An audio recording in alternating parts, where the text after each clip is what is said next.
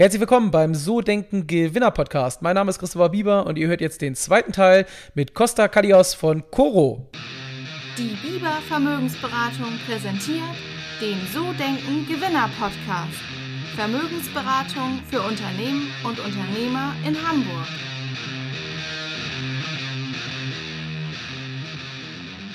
Was ist, äh, oder gibt es das überhaupt, was ist, wenn, wenn du mal nicht so einen guten Tag hast? Wie motivierst du dich? Also, oder wie motivierst ja. du dich generell? Weil ähm, jetzt natürlich krass, was ja jetzt so passiert ist, aber ich, ich bin ja selbst Unternehmer und es ist ja immer so, auch wenn es ja. gut läuft, gibt es ja immer Sachen, die auch nicht gut laufen. Also es ist ja immer so ein bisschen Wellenbewegung. Solange die Welle ja. nach oben geht, ist ja gut. Aber was sind so Dinge, äh, wo du sagst, äh, wie, wie motivierst du dich generell, wenn du einen schlechten Tag hast?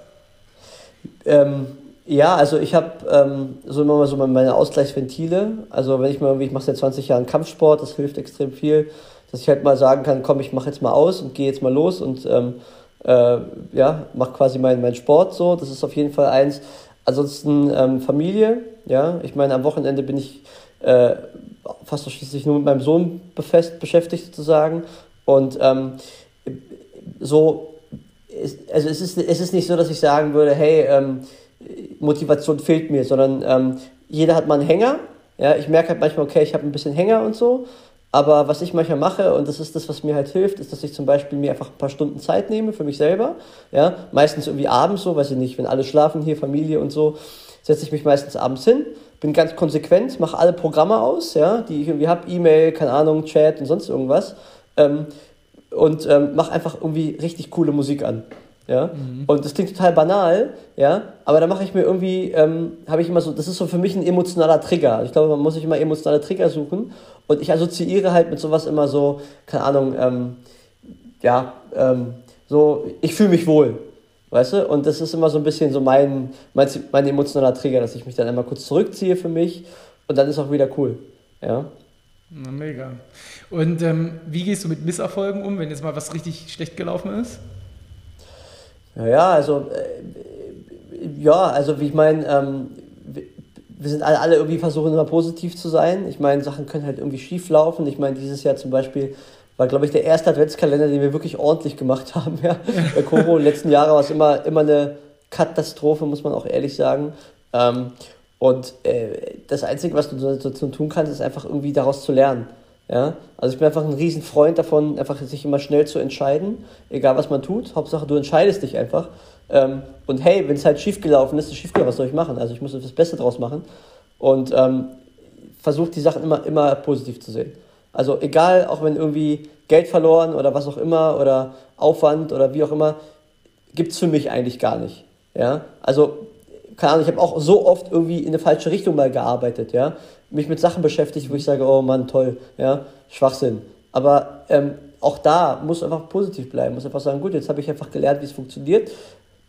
War halt blöd, aber gut, jetzt bist du schlauer. Und ähm, da darf man sich, glaube ich, nicht zu sehr ablenken lassen von sowas. Mega. Ähm, wenn du jetzt mal überlegst, bis seit 2014 äh, habt ihr gegründet. Wenn du jetzt mal überlegst, du hast äh, das krasse Wachstum, da sprechen wir gleich noch drüber, warum, wieso, weshalb, aber was würdest du sagen, was war wirklich entscheidend für schnell, schnelle und kurzfristige Erfolge und was eher so für diesen langfristigen und kontinuierlichen? Also schnell für kurzfristige Erfolge ist ja immer so ein Zusammenspiel aus allem. Und ich glaube, was uns irgendwie sehr geholfen hat, war ähm, von Anfang an, dass wir uns halt darauf fokussiert haben, die Marke Koro zu weiterzuentwickeln. Ja? Ähm, sprich, für was stehen wir eigentlich? Okay, also für ne, Qualität, Preis, Transparenz und so weiter und so fort. Wir haben uns halt von Anfang an konsequent irgendwie nicht mit irgendwie Logistikthemen beschäftigt. Ja? Zum Beispiel. Also wir haben die Logistik von Anfang an ausgelagert. Ja? Ähm, so viele Startups machen dann so tolle Posts und schreiben, oh, wir haben heute so viele Pakete gehabt, danke für euren Support. Alles cool, will ich gar nicht schlecht machen, finde ich auch lustig, ja. Nur ähm, äh, du hast halt gerade am Anfang hast du keine Zeit dafür, ja. Und du musst dich halt damit beschäftigen, so hey, was, was bin ich eigentlich für eine Firma? In welche Richtung gehe ich denn? Und gerade am Anfang, wenn der Proof of Concept noch nicht da ist, musst du halt irgendwie dich fokussieren. Und das war, glaube ich, ein schneller Erfolg, dass wir gesagt haben, hey, ähm, alles, was irgendwie ein Dienstleister besser kann als wir, das lagern wir aus, das geht weg. Ähm, das ist nicht, nicht in unseren Köpfen drin. Ähm, was auch ein schneller Erfolg war, war, glaube ich, dass wir uns einfach immer schnell entschieden haben. Hat irgendwas nicht funktioniert, okay, zack, nächstes Thema, zack, nächstes Thema und so weiter. Dass, dass wir uns einfach auch schnell entschieden haben, Dinge einfach auszutesten. Also wir haben viel ausprobiert, ja. Ich meine, wir hatten auch mal eine Agency, die uns auch mal geraten hat, der macht auch mal Performance Marketing, macht auch mal Facebook, macht auch mal dies, dies, dies, dies und so weiter. Haben wir alles gemacht, ja, macht auch mal Affiliate Marketing und talalam und so weiter. Mhm. Ähm, haben wir alles auch getestet, nur damals kam das Thema Influencer Marketing auf. Und ich weiß noch, unsere erste Agentur hat uns davon abgeraten. Mhm. Ja, ähm, und ich meine, ich weiß nicht, wie sehr du da, da drin bist. Wir hatten auch große Kooperationen mit vielleicht so Influencern, wo Unternehmen sagen würden, okay, die passen jetzt vielleicht nicht zur Marke oder sowas, ja. Comedy, ja, mhm. mal sowas. Ähm, das war uns auch scheißegal in dem Moment. Wir haben auch gesagt, mhm. naja, egal, es ist ein Growth Hack, ja. Und ich glaube, das sind so Entscheidungen, dass du einfach keine Berührungsängste haben darfst und dich einfach austesten musst. Und diese ganze Kombination macht es am Ende aus. Ja, mega, sehr, sehr, sehr cool. Ähm, wir, wir, haben jetzt so viel über äh, darum gespro darüber gesprochen, wieso der Weg war, was, dich motiviert. Jetzt würde ich gerne natürlich nochmal so wirklich ins Unternehmen reingehen. Es ist ja. erstaunlich, wenn man sich so die Zahlen anguckt, wie wächst man von, ich sag mal, 15, also 30 Millionen, das ist eine Verdopplung, das ist ja, glaube ich, noch so, was ja. man sagen könnte, ja, es kriegt das eine oder andere Unternehmen hin, aber dann eine Verfünffachung. Also wie habt ihr das jetzt die letzten zwei Jahre gemacht, dass ihr so explodiert seid? Das ist ja unfassbar, ehrlich gesagt. Also ja. ähm, Genau, erzähl viel, mal ein bisschen. Also, viel Nerven. Also viel Nerven. nein, nein, nein. Also äh, man muss natürlich sagen, ähm, äh, wir haben ähm, einfach auch, äh, Pira und ich, wir haben festgestellt, es ist einfach extrem viel zu tun. Äh, haben den Florian dazu geholt, das ist auch bei uns Geschäftsführer. Ähm, Florian ist halt eine super Ergänzung in dem, was, was Pira mir immer so vorschwebt. Der Flo hatte, hat einen Background, der war mal bei Rocket und so weiter, hat auch mal ein Startup gegründet, ähm, dann erfolgreich verkauft und so. Und wir haben dann gemerkt, hey, wir müssen irgendwie ähm, einfach noch mehr, noch mehr irgendwie mal austesten, noch mehr in die Breite gehen, noch mehr optimieren und so. Und ähm, wir haben uns also person personell so verstärkt, dass wir überhaupt da ein bisschen mehr steuern können, so, ja, auch auf der Management-Ebene. Und ähm, was halt passiert ist, ist halt, es kam halt irgendwie Corona, ja, und ähm, wir gehören zum Glück zu den Unternehmen, die halt durch Corona profitiert haben. Man muss dazu sagen, wir haben mal intern ausgewertet, so, wir würden jetzt sagen, Corona-Effekt anhand der Zahlen, die sich sozusagen das ergeben, ähm, so, schätzen wir so auf so 50, 60 Prozent ein, mhm. ja, was so den, den Umsatz, äh, die Umsatzsteigerung herbeigeführt hat. Der Rest ist halt einfach, wir haben relativ viel Geld für, für Marketing auch ausgegeben, ja, ähm, haben relativ viele neue Kooperationen gestartet. Ähm, plus, was uns auch einen Booster gegeben hat, war einfach der Retail, also einfach DM, Rossmann, äh, ne, Rossmann nicht, aber DM, ähm, insbesondere und Alnatura, wo wir überall gelistet sind. Mhm äh, einfach da mehr in die Breite zu gehen. Und die Kombination hat es dann einfach ausgemacht. Also ich glaube, das war einfach ähm, so ein bisschen die Zeit plus ähm, das, was wir eh schon geplant haben. Aber es war halt auch für mich äh, enorm, muss ich sagen. Also ich meine, von 5 auf 20 ist noch so eine Zahl, wo ich sagen würde, okay, aber von 20 auf 65, das ist wirklich nicht normal. Ja? Mhm. Und ähm, auch heute noch, wenn ich in die Firma gehe, und es fällt mir sehr schwer, äh, wenn, wenn ich jemanden nicht kenne. Ja? Also mhm. es ist jetzt so, fängt jetzt so an, wo man einfach sagt, okay, wer bist du, was machst du eigentlich? Äh, und das ist schon, schon krass. Ja, genau. Ich meine 150 Mitarbeiter.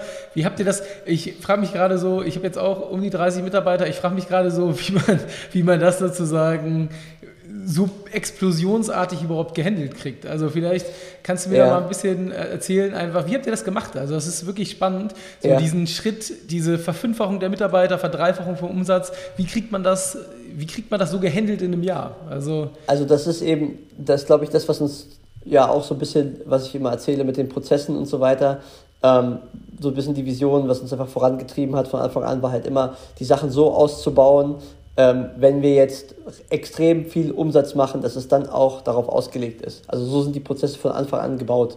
Ja? Ähm, natürlich, klar, musst du Sachen mal ändern, hier und da. Ähm, und klar, äh, Logistik muss ich auch darauf einstellen und sowas alles. Aber ähm, wir hatten halt das Glück, dass wir, oder auch das ein bisschen auch die Motivation, dass wir einfach als Team extrem stark harmonieren, extrem stark zusammenarbeiten und keine Meinungsverschiedenheiten haben, ja, in irgendeiner Form. Wir sind uns immer einig, ja, und ähm, haben dann einfach relativ schnell ähm, unsere Key-Leute gefunden, auch quasi die, äh, ja, jetzt sag mal, eine Hierarchieebene drunter ähm, da sind, ja, Und natürlich, wenn du dann noch eine Ebene drunter gehst, also nochmal eine drunter, ja, ähm, äh, und du dann natürlich dein, deinen Manager in Anführungszeichen gut vertrauen kannst, dann geht das auch irgendwie. Ja? Und ich glaube, das ist so ein bisschen das Geheimnis gewesen, dass wir einfach unser Team um die verantwortungsvollen Positionen so schnell sagen wir, erweitern konnten und so schnell einfach gemeinsam daran arbeiten konnten, dass es dann einfach auch funktioniert hat. Ja? Ähm, ich glaube, was das kann ich gar nicht sagen. Ich glaube, alles kriegst du das, glaube ich, nicht hin. Ähm, ja. Es fängt, fängt, ja auch unten an mit Kunden. Das ist ja das Erste. Muss ja, eure Produkte muss ja irgendjemand kaufen. Und ähm, vielleicht magst du da auch so ein paar Sachen mal erzählen. Ihr macht ja viel Podcast-Werbung. Das ist ja ungewöhnlich ja. für so eine Marke. Also ich kenne ja. zwar, dadurch, dass wir ja selbst ja gerade in der Podcast aufnehmen sind, ja auch den einen oder anderen Anbieter, der Werbung schaltet. Aber es ist halt ja eigentlich schon ein ungewöhnliches Thema, ehrlich gesagt. Ähm, wie seid ihr auf Podcast-Werbung gekommen? Und äh, das natürlich interessiert mich besonders, aber auch vielleicht, dass du nochmal anfängst mit dem Thema Influencer. Also wo waren so die ja. Motoren, wo ist das, das starke Wachstum rausgekommen? Also jetzt eben habe ich verstanden, jetzt über DM und so weiter, über die neuen Zugangswege, aber wie war das so am Anfang? Also das ist natürlich immer, äh, Influencer ist natürlich nicht gleich Influencer. Ne? Du musst natürlich schauen, es gibt natürlich, ich sage jetzt mal den, ne, den ähm, Klischee-Ansatz, dass du als Unternehmen dahin gehst und sagst, hallo lieber Influencer, ich hätte gerne einen Post auf deinem Kanal und ich hätte ganz gerne, ähm, weiß ich nicht, du legst dich jetzt hin, so positionierst dich oder keine Ahnung, stellst dich hin, wie auch immer. So, ähm, das machen viele Unternehmen und so. Das haben wir von Anfang an eben nicht gemacht. Ähm, wir sind, was Influencer Marketing angeht, extrem wählerisch. Ja? Am Anfang haben wir noch relativ breit gestreut. Ähm, aber was uns so ein bisschen ausgezeichnet hat und auszeichnet, ist einfach, dass wir schauen, dass wir den Leuten immer künstlerische Freiheit lassen. Also wir sagen halt, hey Leute, schaut mal, uns ist halt wichtig, hey, bau das in deinen Tagesablauf irgendwie ein, so wo du halt gerade bist oder was du gerade machst. Ähm, wichtig ist einfach zu sagen, dass es eine relevante Empfehlung auch für uns ist. Also was sind die Vorteile, die Choro sozusagen auch hat. Ähm, so, und sag uns aber bitte auch, wenn dir irgendwas nicht gefällt, ja, und das sagen die meisten Unternehmen ja eben nicht. Also wir sagen da auch ganz offen, hey, das Produkt schmeckt dir nicht oder gefällt dir nicht, dann sag's auch ganz offen. Ja? Und ich glaube, dieser, dieser Bond, ähm, sozusagen, diese Markentransparenz äh, in beide Richtungen, ich glaube, das ist ein, ein starker Faktor. Ähm, auf der anderen Seite musst du bei Influencern natürlich auch gucken, kannst nicht jeden x-beliebigen nehmen. Da achten wir natürlich darauf, dass wir sagen, hey, die Community, also quasi die Verbindung zwischen Influencer und zwischen äh, Community muss extrem stark sein. Das ist auch so ein Riesenkriterium. Und dann guckst du halt einfach, ähm, und dann bist du eigentlich schon bei Podcasts, weil ich meine, überleg mal, äh, wenn du jetzt einen Podcast hast, du sitzt ja und hörst zu, du hast kein Bild, ja, also bist du irgendwie schon, hast schon eine ganz andere Aufmerksamkeit in gewisser Weise, ja, ähm, und das war einfach naheliegend mal zu testen, ähm, naja, wenn die Verbindung da zum Podcast schon irgendwo auch eng ist, ja, äh, wie bei Influencern, testen wir das mal aus. Und haben dann festgestellt, so, das funktioniert doch ganz gut, ja. Ähm, das war einfach auch irgendwo ein Test und haben es dann einfach genauso wie, wie mit Influencern damals einfach auch entsprechend skaliert, ja. Ähm, mittlerweile ist es einfach ein fester Bestandteil, äh, so wie Influencer-Marketing und funktioniert eigentlich extrem gut und ich kann es auch jedem nur empfehlen, ja. Sehr gut, ja, mega. Ähm das ist ja so das Thema Marketing. Was, du hast vorhin erzählt, ihr habt auch Performance-Marketing gemacht, ihr habt ähm, wahrscheinlich diese ganze Nummer mit Retargeting, SEO-Optimierung und so weiter durch. Was würdest du sagen, hat da am meisten, am meisten ja, Skaleneffekte gehabt? Wo, wo hat es richtig durchgeschlagen? Was würdest du sagen? Also, wo habt ihr so viel Turbo reingepackt, dass ihr damit dann nochmal so das extrem steigern konntet? Hm, relativ schwierig zu sagen. Also ist auch heute noch so, dass wir quasi überwiegend in Influencer-Marketing investieren. Ähm, wir hatten bis vor einem Jahr locker 80% der Marketingkosten in Influencer-Marketing drin. Also das war schon der Booster, muss man sagen. Ja? Und ähm, die Metrik ist immer so, dass du sagst, okay, ich habe einen Gutscheincode und so weiter, alles ist gleich, sozusagen, wir bevorteilen da keinen. Ähm, und natürlich lösen nicht alle den Gutschein ein.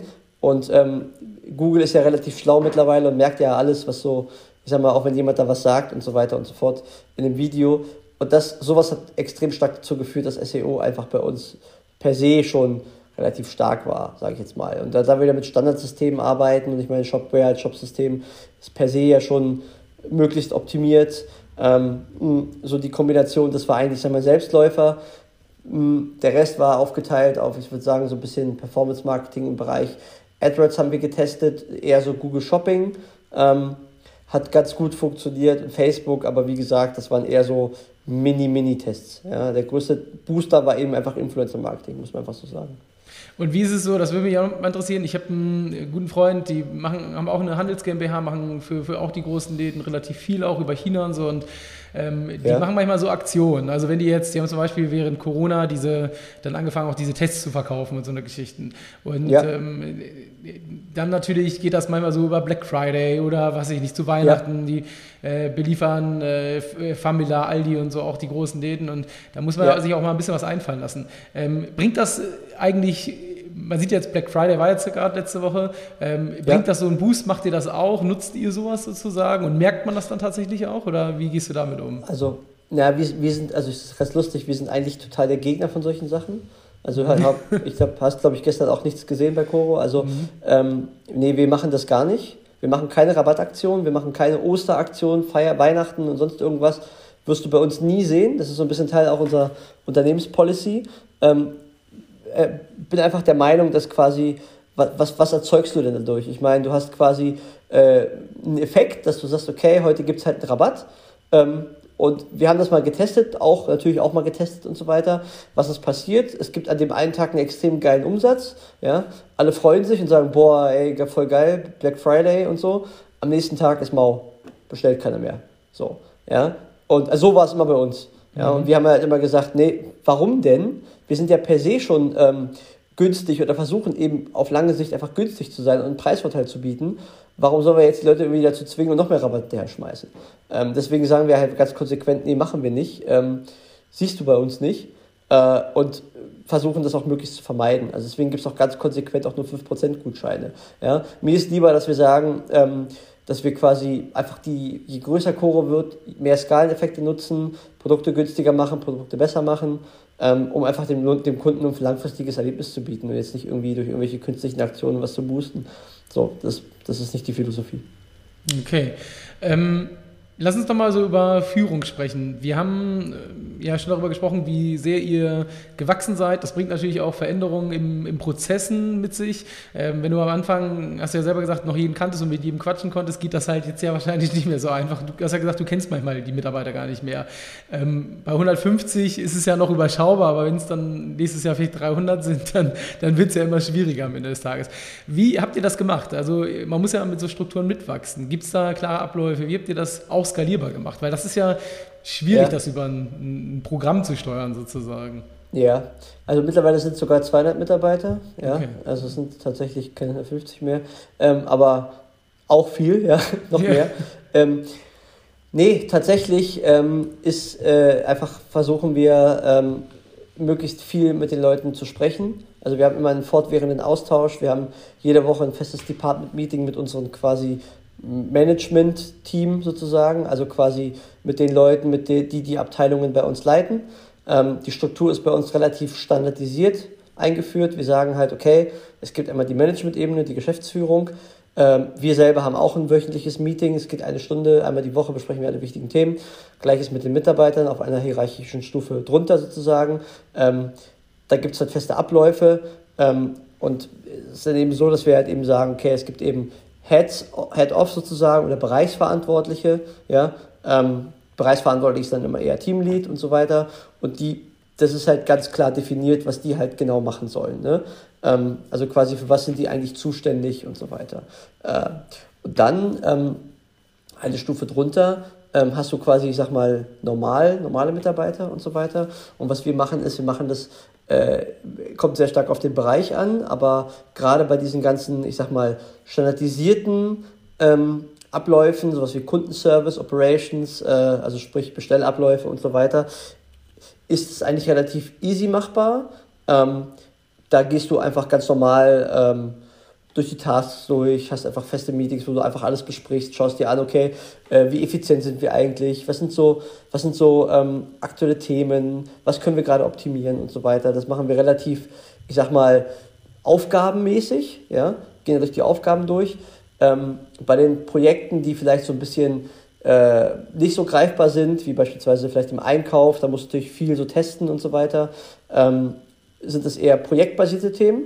Da sagen wir halt, okay, jedes Produkt zu kaufen oder einzukaufen ist ein Projekt. Ja? Ähm, und da gibt es auch ein gewisses Ziel. Ja? Äh, bis wann muss das dann da sein und so. So haben wir das aufgebaut. Und dann sagen wir halt, okay, Produkte, die halt nicht so komplex sind, sind relativ einfach. Das heißt, gibt da gewisse Ziele. Produkte, die ein bisschen komplexer sind, weil die Zutaten einfach ein bisschen komplexer sind und so weiter, da ist das ein bisschen länger. So, so ist es auch einfach aufgebaut. Und wir haben ein ganz einfaches System bei uns und eine ganz einfache Regel. Ähm, wir sagen, ähm, es gibt bei uns quasi drei Kommunikationskanäle. Es gibt ähm, Slack. Slack ist einfach für, ich sag mal, hey, na, alles klar, wo bist du gerade? So ein bisschen Smalltalk, ja. Mhm. Da werden keine wichtigen Sachen ausgetauscht. Also ist, ich will nicht sagen, ist verboten, aber das ist bei uns so etabliert. Äh, dann gibt es E-Mail. E-Mail ist bei uns der wichtigste Kanal. Alles geht über E-Mail, extrem schnell, ähm, extrem effizient. Warum? Weil du einfach Sachen da hast und du sehr gespeichert in dem mhm. Sinne. Ja? Ähm, und dann bei größeren Projekten nutzen wir Asana. So, ja, das war's. Ja? Alles andere sind so mal, weiß ich nicht, ein Kundenservice-Chat-Programm und so weiter. Und wenn du, wenn du alle Leute auf so eine einfache Struktur committen kannst, ja, dann ist das immer relativ einfach auch machbar. Ja, weil dann erhöhst du deine Komplexität nicht. Ja, schwierig wird es immer dann, wenn jetzt zum Beispiel der, der Einkauf mit Asana arbeitet, ähm, irgendwie, weiß ich nicht, äh, anderes Team mit irgendeinem anderen Programm und dann hast du einen Software-Salat. Ja, und das, das ist, glaube ich, ein bisschen die Kunst, dass wir da einfach konsequent arbeiten und einfach, äh, ja, Komplexität einfach gering halten.